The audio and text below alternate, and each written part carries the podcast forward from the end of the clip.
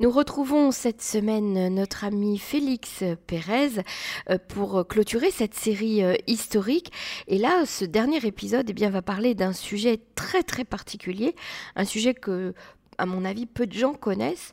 Euh, cela va parler des dignitaires nazis qui ont été recrutés par le Mossad après donc 1945 afin d'aider Israël.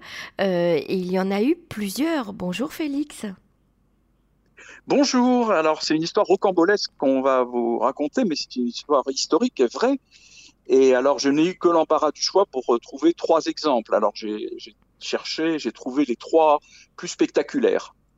Alors le premier, c'est celui qu'on a quitté euh, lors de la dernière émission, Walter Hoff, celui qui était en Tunisie, qui négociait avec Paul Guez. Alors c'est un personnage sinistre, c'est lui qui, en 41, a conçu les camions de la mort, c'est-à-dire qu'il n'y avait pas encore les camps de concentration. Donc c'est lui qui a été chargé, qui a eu l'idée de prendre des pots d'échappement, de les faire re-rentrer dans le camion, mhm. de mettre des dizaines de personnes dans les camions et de les faire mourir sous les gaz d'échappement du camion. Il a tué comme ça jusqu'à 100 000, certains disent plus, euh, personnes en, en, en Russie. Euh, en URSS, c'est-à-dire en Ukraine et en pays baltes et Lettonie, par là-bas. Et euh, donc, euh, c'est un sinistre personnage.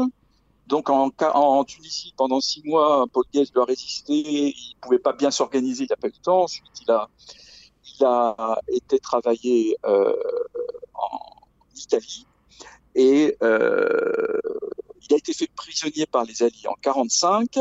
Et comme beaucoup, avec les complicités, cette fois-ci de nazis, pas de l'Église, cette fois-ci, il s'est enfui en 46. Et donc, euh, se retrouve libre en 46. Walter Alors, hein. euh, mhm. Walter Roff. De l'autre côté, Ben Gurion, pendant ce temps-là, on va voir pourquoi je parle de ça, est préoccupé par les salvants allemands qui aident euh, l'Égypte à construire une bombe atomique. Parce que l'Égypte ne veut pas s'aligner sur la Russie ou sur les États-Unis, donc elle va avoir sa propre bombe atomique. Et elle recrute pour cela des savants allemands qui ont des compétences. Et euh, on est, Ben Gurion a l'idée de se mettre à recruter des euh, anciens nazis plutôt et de les faire chanter plutôt que de les exécuter, de leur, de leur euh, appliquer un chantage, vie sauve contre renseignement mm-hmm. ou contre action pour Israël. Alors, euh, le premier euh, dont on va parler, c'est Walter Hoff, parce que c'est très tôt, c'est en 48. Donc, son agent traitant du Mossad, il s'appelle Edmond Ted Cross, qui a écrit à propos de ça, euh, qui propose à Roth donc ce chantage, qui sauve contre travailler en Égypte. Roth donc s'en va en Égypte, il assassine quelques personnages clés, et il informe, il euh, fait parvenir à Israël beaucoup, beaucoup d'informations sur le programme nucléaire égyptien et il fait chanter des savants allemands pour qu'ils cessent leur collaboration en Égypte. Mhm. Donc tout ça met un, des bâtons dans les roues de l'Égypte sur euh, le nucléaire. Euh, ensuite, poussé par le Mossad, on, va se, le retrouver en 49 comme conseiller du président syrien Al-Zaïm, donc en Syrie, pareil, il va informer le, Mossad, fournir beaucoup d'informations euh, sur ce qui se passe en Syrie.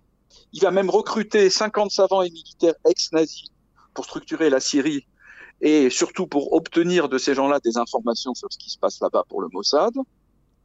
Et après la chute de Zaïm, donc euh, qui est resté que quelques mois à la tête de la Syrie, sa mission pour le Mossad est terminée. Le Mossad tient parole et euh, a toujours tenu parole. Hein malgré les tentatives qu'il y a eu ensuite de, l'éliminer, le Mossad a, voulu tenir parole, a aidé Rof à obtenir les papiers nécessaires. Cross, c'est Cross qui a obtenu ces papiers-là, pour qu'il s'établisse en Équateur. Et puis de là, il est parti au Chili. Il a fait quelques sinistres tâches pour Pinochet, mais c'est une autre histoire. Voilà pour Walter Rof. Mm Otto Sconerzi, alors. Otto Sconerzi. Alors, euh, Otto Skorzeny, c'est un personnage très très connu c'est un criminel nazi euh, des plus importants qui a été impliqué dans la Shoah par balle, lui, et qui accomplit beaucoup de missions, mais directement pour Hitler, c'est rare. Mhm. En 53, il va aider à organiser euh, les polices et les armées égyptiennes avec pour le réseau du général Guelen. Guelen va monter tout un réseau d'aide aux pays arabes et il va recruter donc Skorzeny pour l'Égypte. Alors Ben Gurion, là, il a lancé une opération Damoclès, mais c'est plus sur le nucléaire égyptien, c'est sur les missiles balistiques égyptiens. Alors c'est pareil, il y a des savants allemands dont tous les disciples de von Braun qui vont aider l'Égypte à obtenir euh, des missiles balistiques qui pourraient atteindre Israël. Et donc Ben Gurion est très très préoccupé et veut s'occuper de ce problème. Donc en 62, Isser Harel pense que le Mossad pourrait recruter Skorzeny plutôt que l'assassiner, parce qu'on avait mission d'assassiner. Et Isser Harel, le chef du Mossad, propose de, recruter Skorzeny, ça lui sera reproché d'ailleurs, plutôt que de l'assassiner.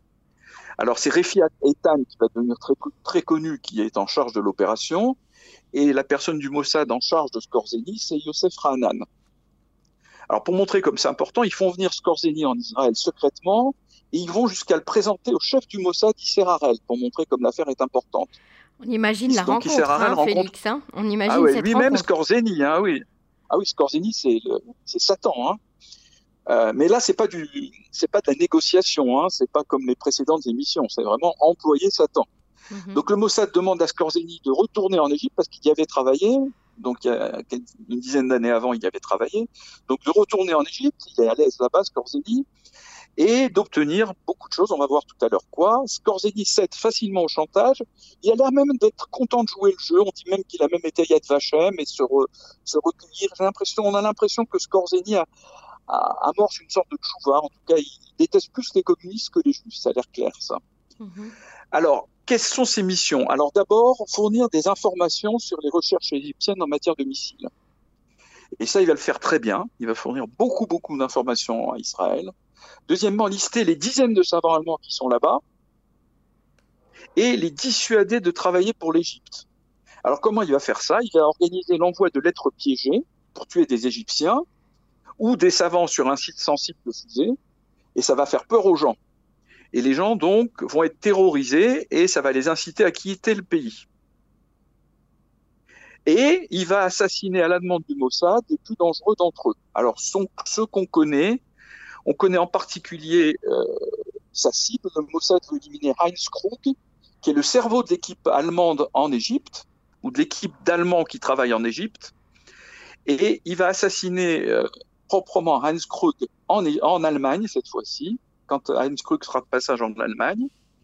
Et comment il va faire ça? Il va se faire recruter comme garde du corps de Heinz Krug. Skorzeny, qui avait un, un beau CV, un beau curriculum vitae, se fait recruter comme garde du corps de Heinz Krug et en profite le lendemain pour l'assassiner dans un hôtel de Munich. Mhm. Donc voilà Heinz Krug euh, donc euh, assassiné. Et sa dernière mission, très utile, c'est de lister les entreprises européennes, et elles sont nombreuses, il y en a même en France, qui fournissent, mais c'est surtout les allemandes, qui fournissent des composants clés des programmes égyptiens de missiles. Il fera ça très bien. Et cette liste d'entreprises allemandes, sera utilisée au début des années 60 par Shimon Peres, qui va la montrer au ministre de la Défense allemand Franz Joseph Strauss. Franz Joseph Strauss était très euh, hostile à l'antisémitisme, n'était pas du tout soupçonnable de nazi à l'époque, etc. Donc Franz Joseph Strauss est effrayé de voir cette liste de collaboration allemande avec les programmes anti-israéliens. Et Shimon Peres montre cette liste. Et aussitôt, Franz Joseph Strauss ordonne à tous les patrons de l'industrie allemande, dont Bolko, ce qui a donné la, naissance à MBB, Messer Bolko, oh, je sais plus, Messerschmitt, Bolko, Blow, euh, il lui ordonne d'arrêter instantanément, ainsi qu'aux autres patrons concernés, toute collaboration sur ces sujets et le chèque du programme est inéluctable. Donc voilà une belle réussite encore du Mossad avec Skorzeny. C'est impressionnant, hein, quand même, toutes ces histoires. Ah ouais. Mhm. Ah oui, le dernier, c'est encore plus rocambolesque. Hans Klopke. Hans Klopke est un personnage sinistre. Il n'a pas été sur le terrain, c'est un législateur. Il a proposé et élaboré dès 35-37, donc bien avant, de façon très dure, les lois de Nuremberg sur la race, l'immigration et des lois antisémites sur la protection du sang. Mais alors, il y a été de façon extrêmement dure. Par exemple, il définit des peines terribles pour les mariages entre euh, Ariens et non-Ariens en Slovaquie. Il oblige les juifs de beaucoup de pays à ajouter le prénom Israël ou Sarah à leur prénom pour qu'on les identifie du premier coup. C'est comme une sorte d'étoile jaune, mais dans le prénom.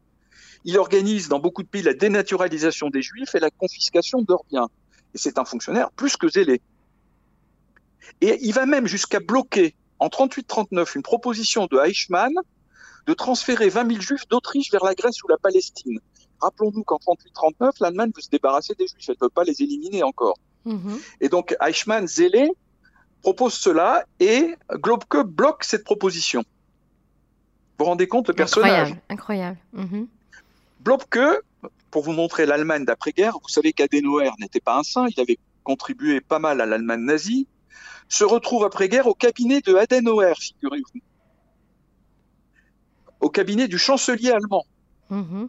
Et en 60, Ben Gurion et le Mossad imaginent plutôt que d'éliminer Globke, d'utiliser sa possibilité d'influence sur Adenauer et sur les lois allemandes en le faisant chanter. Mhm. Et ça a Globke devra aider Israël. Mhm. Et comment? Et ça a marché. Oui, devra aider Israël et en échange. Alors qu'est-ce qu'on lui propose en échange?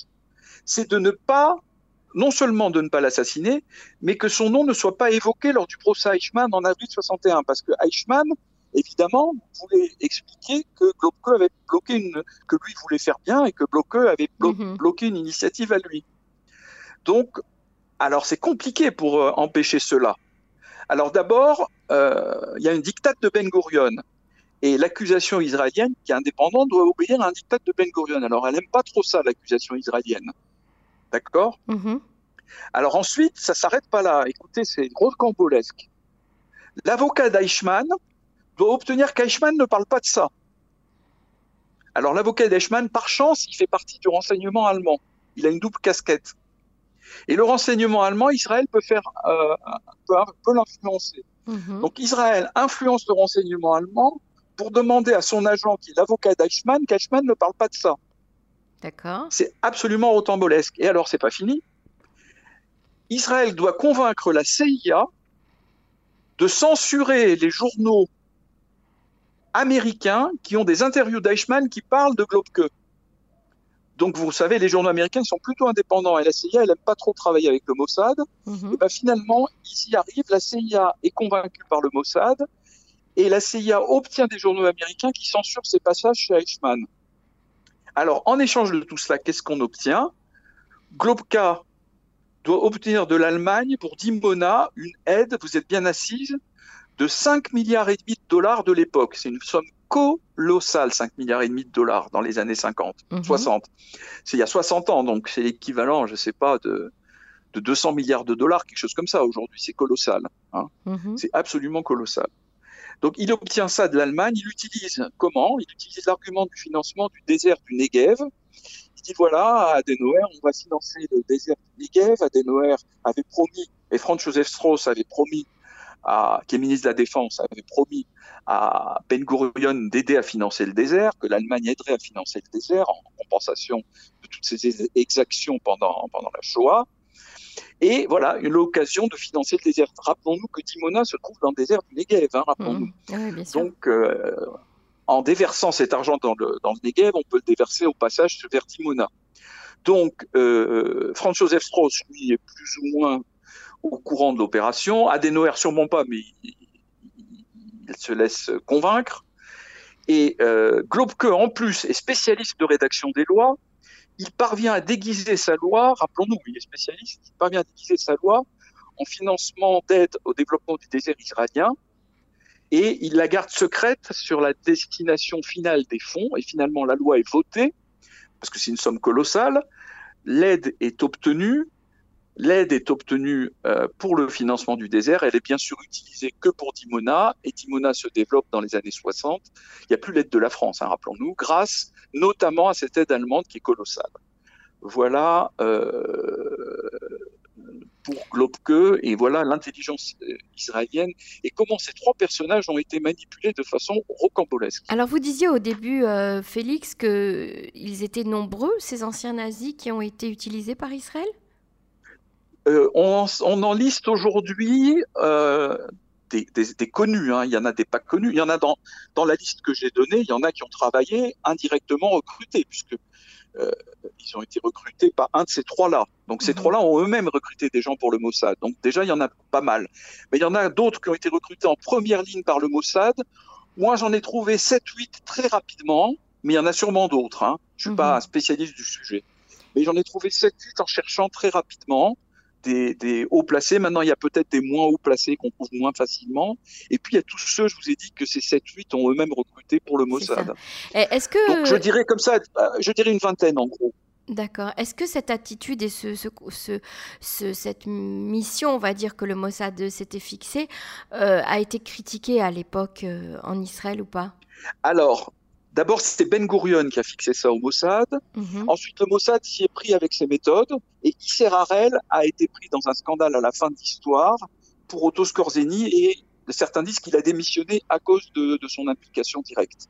Il s'impliquait trop directement. Il aurait dû être, euh, prendre plus de recul par rapport à, ces cas-là. Puis à les éliminations directes. Quand tout cela ressort, évidemment, Israël est un État démocratique. On n'élimine pas les gens. On ne fait pas chanter les gens. On les met en procès. Il y a, est-ce qu'on aurait dû en priorité faire des procès ou en priorité faire ce type d'opération éliminée? Vous savez que le prochain Eichmann n'était pas une priorité pour le, pour le Mossad, pas du tout. Hein, et, et, poursuivre les autres dignitaires et leur faire des procès et avec les procès, on aurait appris beaucoup. Ce n'était pas une priorité. Et ça, ça a été beaucoup reproché à Isser Harel et parfois à Ben Gurion d'ailleurs. Hein. Mhm. Parfois à Ben Gurion. C'est un vrai sujet, mais c'est un sujet. Est-ce qu'on aurait dû faire ça ou faire des procès, attraper les gens, les mettre en procès ou les abattre tout bêtement? Israël avait la politique de les abattre. Pour Eichmann, on a obtenu le procès, on a obtenu beaucoup d'informations avec le procès, mais c'est un dilemme pour les familles, c'est un vrai dilemme. Mhm, tout à fait. En tout cas, merci beaucoup Félix Pérez de nous avoir euh, vraiment appris hein, l'histoire de ces, personnages euh, terribles. Euh, et c'est, on va dire, un pan de l'histoire qu'on connaît un petit peu moins, dont on parle peu. Et, c'était c'est très intéressant de, le mettre en lumière. Merci. Il ne peut être dévoilé qu'avec le temps. C'est comme beaucoup, beaucoup de choses. Voilà, c'est le temps qui permet. C'est comme en France, on va s'apercevoir en Amérique, par exemple, l'Amérique, le, le, consulat américain il travaillait avec Vichy main dans la main jusqu'en 42. Ça, on ne sait pas trop encore. en France, euh, voilà, il y a beaucoup de choses qu'on ne sait pas encore sur euh, On va, on va découvrir encore beaucoup de choses, il me semble. Hein. Il y a beaucoup de choses qui vont sortir avec le temps, voilà. C'est ça. Merci à vous, Félix. aux historiens de travailler. Merci à vous. Alors, bravo pour vos émissions. Merci. Au revoir, Félix. Au revoir.